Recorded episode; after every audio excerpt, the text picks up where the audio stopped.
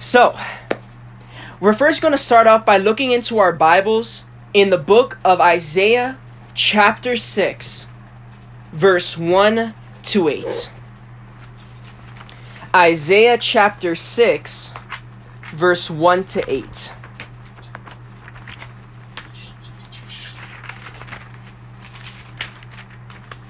When you have it, please say amen.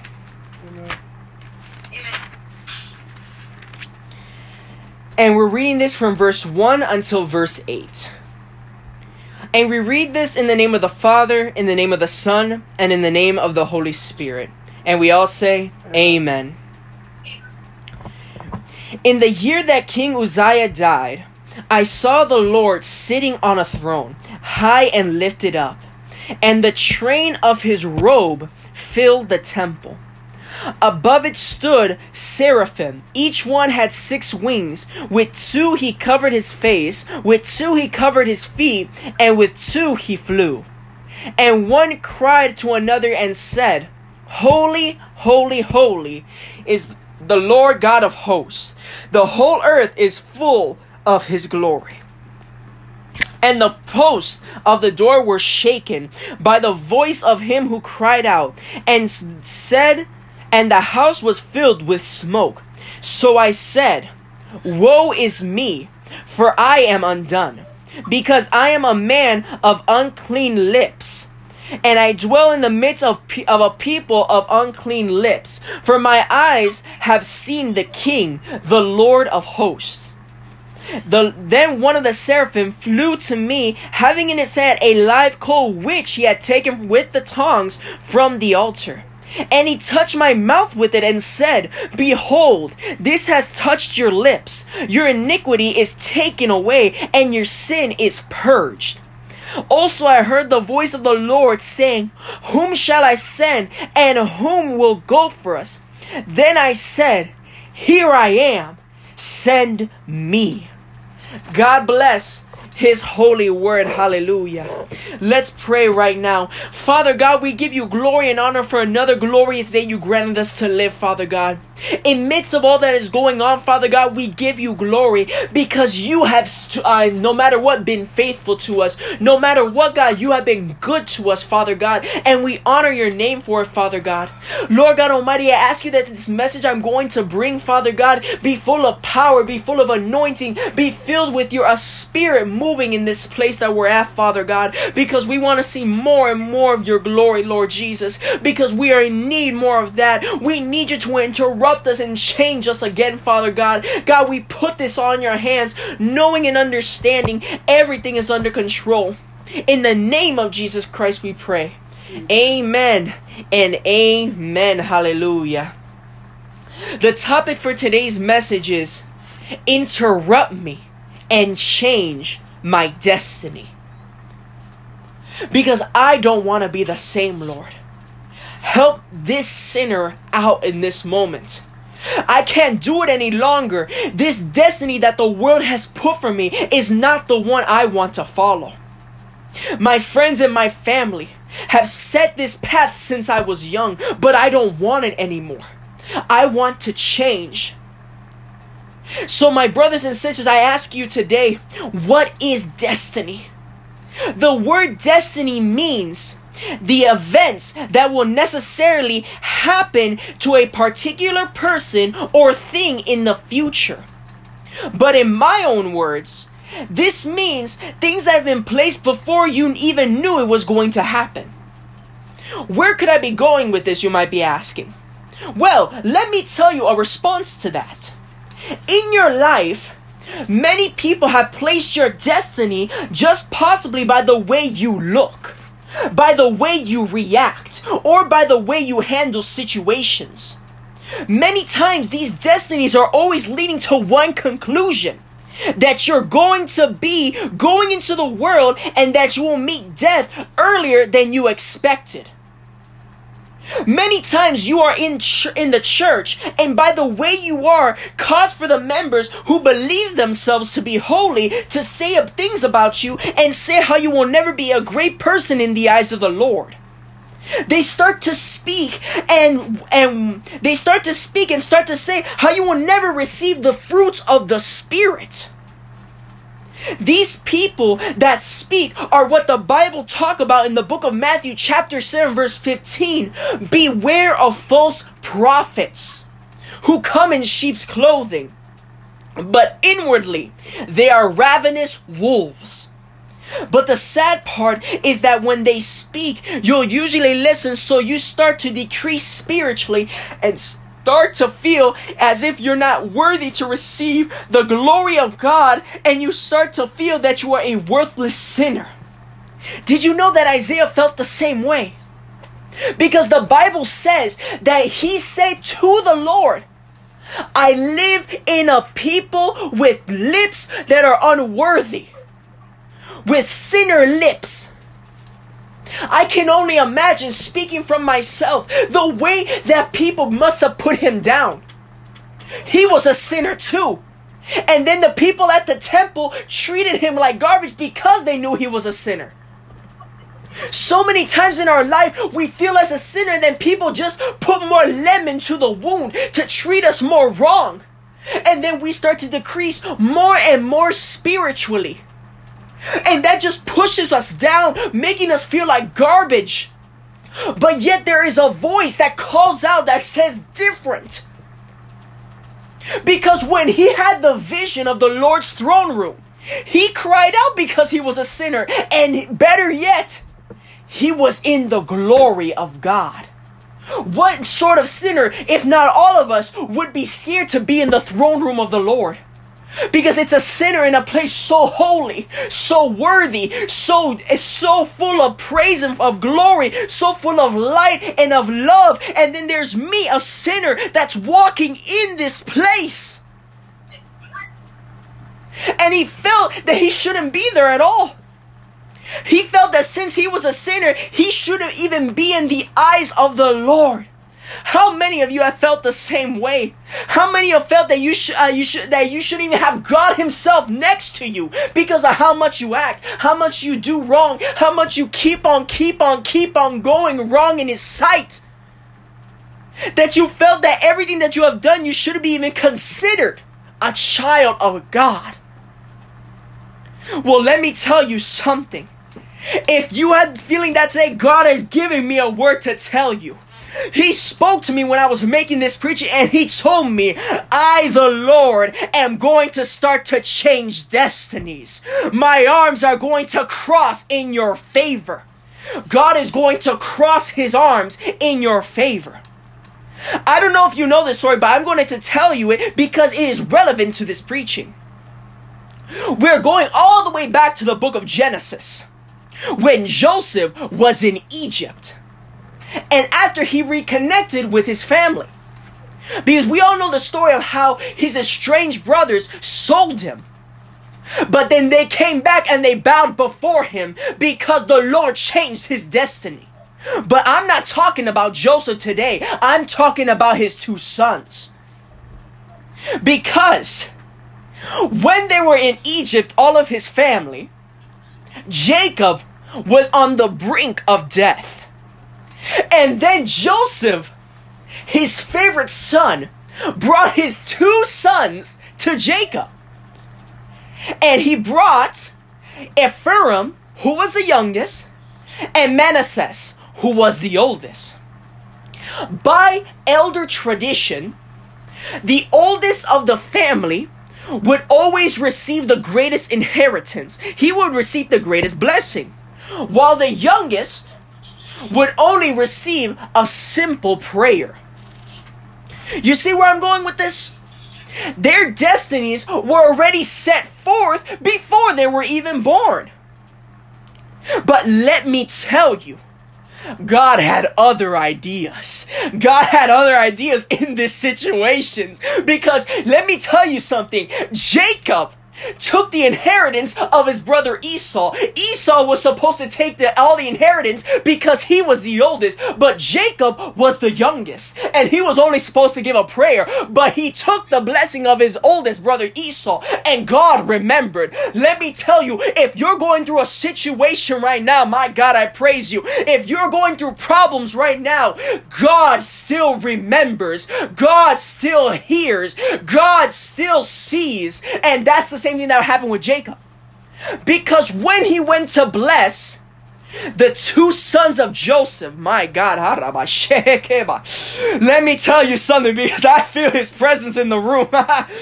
he saw this and Jacob crossed his arms because his hand of blessing was on top of the oldest, but God crossed his arm. and let me tell you something Joseph saw what was happening here and he tried to uncross his father's arms, but God said through Jacob, No, the youngest shall be greater than the oldest. God changed the destinies of those two brothers because that youngest was only supposed to receive a prayer, but God said, No, no, no, no, no, no, no, no. I'm gonna change. And God crossed the arms of Jacob, and so the youngest started to receive the blessing while the oldest received the prayer because the master must become like the servant and the servant like the master because Jesus said to his apostles when it was the time of the great Last Supper, he said to them, No, I must wash your feet because I am your servant. So many times the apostles saw Jesus as the great master, but Jesus never came to be glorified. He came to humble himself. He came to show the people that you must humble yourself in the eyes of the Lord. Not everything is going to go the way that you envisioned. God always changes the destiny. God interrupted that tradition to make people know that not everything needs to follow tradition. God interrupted Isaiah as well when he was in the, his presence. At that moment, Isaiah was on the ground Face forward, I believe. He was on full face down in the presence of God and he was waiting for God to strike him for being a sinner. But God had to interrupt his fear and his pain. Oh my God. He needs to interrupt your fear and your pain. Because sometimes we stop ourselves from going into the glory of God because of fear, because of pain, because of tribulations, because of problems. But God sometimes needs to break in. He needs to interrupt your worst moments because He can glorify in that. God sometimes needs to go in the darkest moments to show His light. I don't know about you, but can you imagine with me an extremely dark room and then put your depression inside of it? Put your anxiety inside of it and let them start talking to you.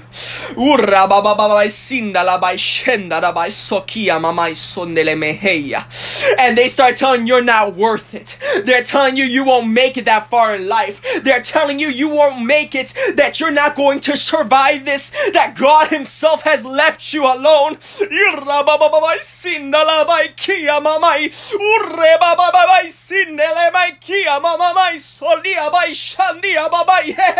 Oh my God.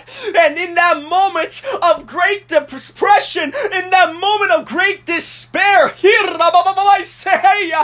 God interrupts the darkness and I start to see a light.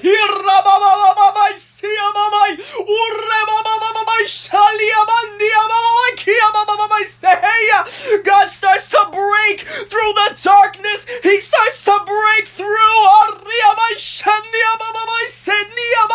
When the devil thought he had you,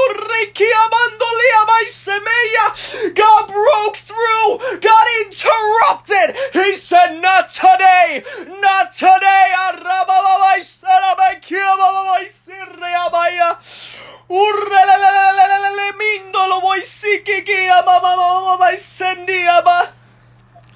God broke through it. God broke through it so that you can hear him talking. Oh.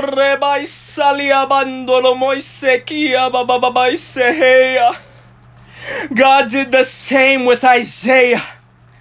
God sent down that seraphim, hallelujah. And they went to the altar and took out, listen to this, a live coal. Do you know what it means when there is a live coal? It means this coal was red hot. I'm talking that it was burning to the touch, getting near it, you can feel the hotness of it. But this burn wasn't any type of burn, it was supernatural. This was burn was a part of the Holy Ghost. Oh, I worship you today, God. This burn was purity. This burn was fire of God coming to fill you up. This coal was taken from that altar and it went to Isaiah's lips. Now, let me tell you something that you may have not noticed. Yes, the seraphim was holy, but he had to grab tongs to grab that coal because this coal was full of a glory no man can resist. This was full of a glory. This was full of a word that God meant for only one place to touch, and that was Isaiah because he went to the lips of Isaiah and he touched it. Then the seraphim spoke and said, Your sins was purged. Purge means that it was converted because it, I don't know about you, but my sins were converted, uh, covered. It was covered by the same blood of the Lamb that was shed on Calvary. Because you know what? There's this man I want y'all to know. Oh, salabai sekia mama my seheba. This man was just a simple carpenter that went around and proclaimed the wonders of God. He went from town to town healing and making people whole again. This man was so powerful in the Lord that the demons themselves couldn't stand the sight of him. When they saw his shadow, they had to start running because even in the shadow of this man, the demons had to start running. This man's name was Jesus Christ of Nazareth. Hallelujah. He went on that cross on Calvary and he shed his blood for you and for me. An innocent man was taken, then killed, but that blood was already working even while he was on that cross. That blood was so holy that it paid for my sins. It covered me and it, I was able to gain entrance into the kingdom of the Lord. When Isaiah got covered from his sins, God called out. God started to call out. Because once you got over your fears, once you got over your anxiety, God starts to call out. He says, Whom shall I send? and who will go for us? He was speaking for him the Father, him the Son, and him the Holy Ghost. Who's gonna go? Hallelujah. God is healing you from your pain. He is healing you from the hurt. He is healing you from all the tribulations and problems. And when God is finished, he is going to then change your destiny. Let me tell you right now, I don't know what people had in plan for you in your life. I don't know how they viewed you. I don't know how they planned out your life was going to be. But for Isaiah, when he was on the earth, he had the same problems. People said, You're going to do this, this, and that. But God had another idea. But God went and changed it. Isaiah was first known as a sinner that wouldn't amount to much. But then God came and interrupted his daily life and made him into one of the greatest prophets known to man. God will do the same for you because he will take you and put you on higher ground. I don't know what people put in your life, but God's going to change it and make you better. Hallelujah. Because people thought you were going to be lower, but God said, no, I'm going to change the destiny. I'm going to make them different through my spirit. When people thought that you would amount to anything now, now they're going to have to see you higher than ever before. But for that to happen, you need to let God interrupt your daily routine and change it. God won't work unless you let Him because it's all up to us. And we are the ones that make the choices in our life. In our lives, excuse me. But when God fully comes in, then He is the one that goes and changes our destinies. So I don't know about you, but I want God to interrupt me. Yes, I know I'm preaching in front of you today, but that doesn't mean I still don't want God to change me. Even I need some changing in my life as well. I'm still a human being and I still need my Jesus. I still need my God because with that one, it's gonna keep me going more and more in the spirit because without Him, then I can't do nothing. Without Him, I can't be happy. Without Him, I can't keep going every single day. All my happiness is gone unless I got the Spirit of God inside of me. That's why I want God to interrupt me. That's why I want God to change me because I really need it more and more. Yes, thank you, Jesus. I'm in still need of changing. Because it doesn't matter how old you are, God can still make some changes. So don't listen to people who says who who put you down because of the way you are because they don't know of the glory that is to come. The Bible states that clearly in the book of Romans chapter 8 verse 18. For I consider that the suffering of this present time are not worthy to be compared with the glory which shall be revealed in us. It is not worthy to be compared to the glory that is to come. Thank you, Jesus. I worship you today, God. God will use all who he please, who he pleases, and all we need to do is to be ready in it. Re- be ready for it because in that time that we are living in, God is using all people who are ready. Because the Bible says in Joel chapter uh, chapter 2 verse 28, and it shall come to pass afterward that I will pour out my spirit on all flesh. Your sons and your daughters shall prophesy. Your old men shall dream dreams. Your young men shall see visions. The time is coming, my people. Jesus Christ is on his way and he's looking for the church that is ready. Let God interrupt your life. Let him change your destiny so that you can rejoice in the heavenly courts and receive that crown of gold. I'm waiting for my crown and my mansion because I'm ready to go with him because I want God to change me more so when that day comes and the trumpets blow, I will be able to go with him. So, tell God, interrupt me and change my destiny. Interrupt me, Lord, and change my destiny. Even if you're listening to this, even if you're watching this, interrupt me, God, and change my destiny. That is only the first step. The next steps are looking for Him, reading the Bible, praying, and fasting. Then the Lord will be able to use you more and more because there's always room for improvements. Hallelujah. We all have a responsibility as Christians to put uh, to put and follow the Lord. For the Lord isn't going to do any uh, everything without us putting in something. And I tell you all this, let God change you. I can't be the one that tells you what to do, but I can tell you this, let him change you. Hear these words, let him change you. Let Him interrupt your daily routine so that you can feel something different. So that you can feel that peace in your life. And with this, my brothers and sisters, I end this preaching, but I give you a word of encouragement, letting you know that through it all, God is still there. God is always going to be, be with you no matter what because God loves you in a magnificent way.